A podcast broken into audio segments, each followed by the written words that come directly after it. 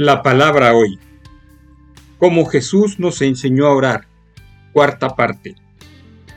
Mateo 6:13 nos dice, líbranos del mal. Jesús nos enseñó a orar, no nos metas en tentación, sino líbranos del mal. Mateo 6:13.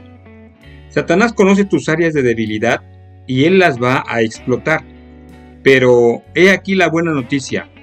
Son tus debilidades y no tus fortalezas las que te acercan a Dios y hacen que dependas de Él.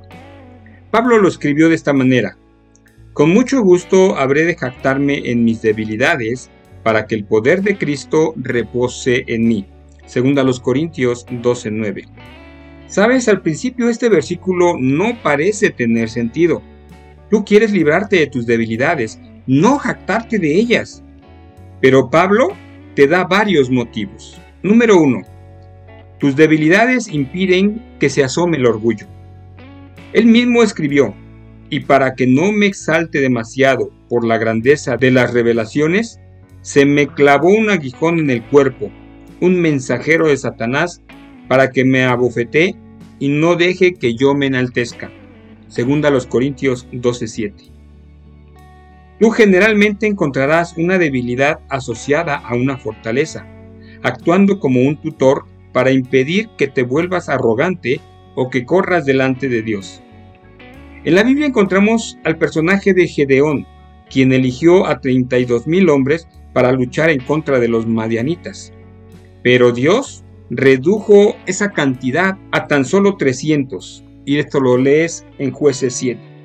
¿Pero por qué hizo esto Dios? Para que Israel supiera que fue el poder de Dios y no el poder de ellos que los había salvado. Número 2. Tus debilidades generan comunión.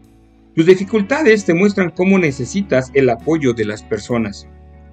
El predicador Vance Havner dijo, los cristianos, como los copos de nieve, son débiles, pero cuando se unen pueden hacer parar una avenida. Número 3. Tus debilidades te capacitan para ayudar a los demás. Es el quebrantado el que se vuelve maestro en arreglos. Su ministerio más eficaz puede salir de sus experiencias más dolorosas. Las cosas que tú más evitas compartir generalmente son exactamente las que Dios utiliza para ayudar a los demás.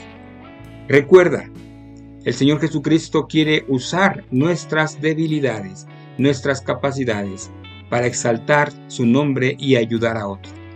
Que esta noche tu cuerpo en reposo pueda fortalecerse, tu alma y tu espíritu estén preparados y si Dios lo permite el día de mañana, por aquí nos escuchamos. Que Dios te bendiga.